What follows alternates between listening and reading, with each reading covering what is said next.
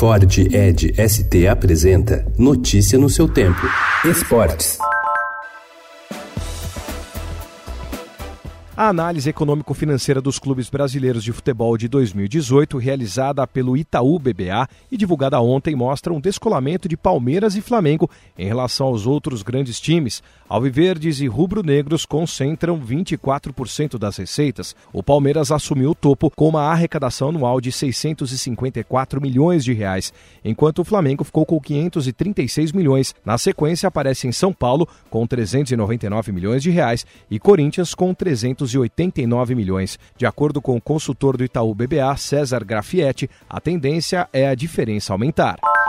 O atacante Neymar deve viajar com o PSG para a China no dia 21 para pré-temporada, mas já queria sair antes da Copa América, de acordo com o técnico Tomás Tuchel. Segundo o jornal espanhol AS, o Barcelona fez uma proposta oficial para contratar Neymar, mas recebeu um não do time francês. A equipe catalã teria oferecido Felipe Coutinho, Dembélé e mais 168 milhões de reais. O Sheikh Al Khelaif, que comanda o PSG, só aceita iniciar as conversas por 1 bilhão 200 260 milhões de reais. O Paris contratou o Neymar do Barcelona por 936 milhões na negociação mais cara do futebol.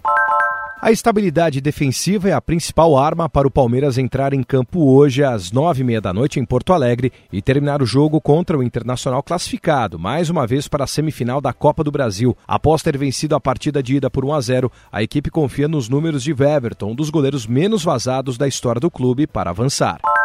Há quatro anos, o Brasil foi aos Jogos Pan-Americanos de Toronto com meta definida: encerrar a competição entre os três maiores medalhistas do continente. A equipe nacional alcançou o objetivo, terminando atrás de Estados Unidos e Canadá. Agora, o time Brasil vai ao Pan de Lima com o olhar voltado não para as Américas, mas para o Japão. A ideia é aproveitar a competição no Peru para conquistar o máximo possível de vagas para os Jogos Olímpicos de Tóquio, marcados para 2020. Em 2016, o time Brasil teve sua maior equipe na história dos Jogos, com 465 atletas. Em Tóquio serão no máximo 300. Notícia no seu tempo. É um oferecimento de Ford Edge ST, o SUV que coloca performance na sua rotina até na hora de você se informar.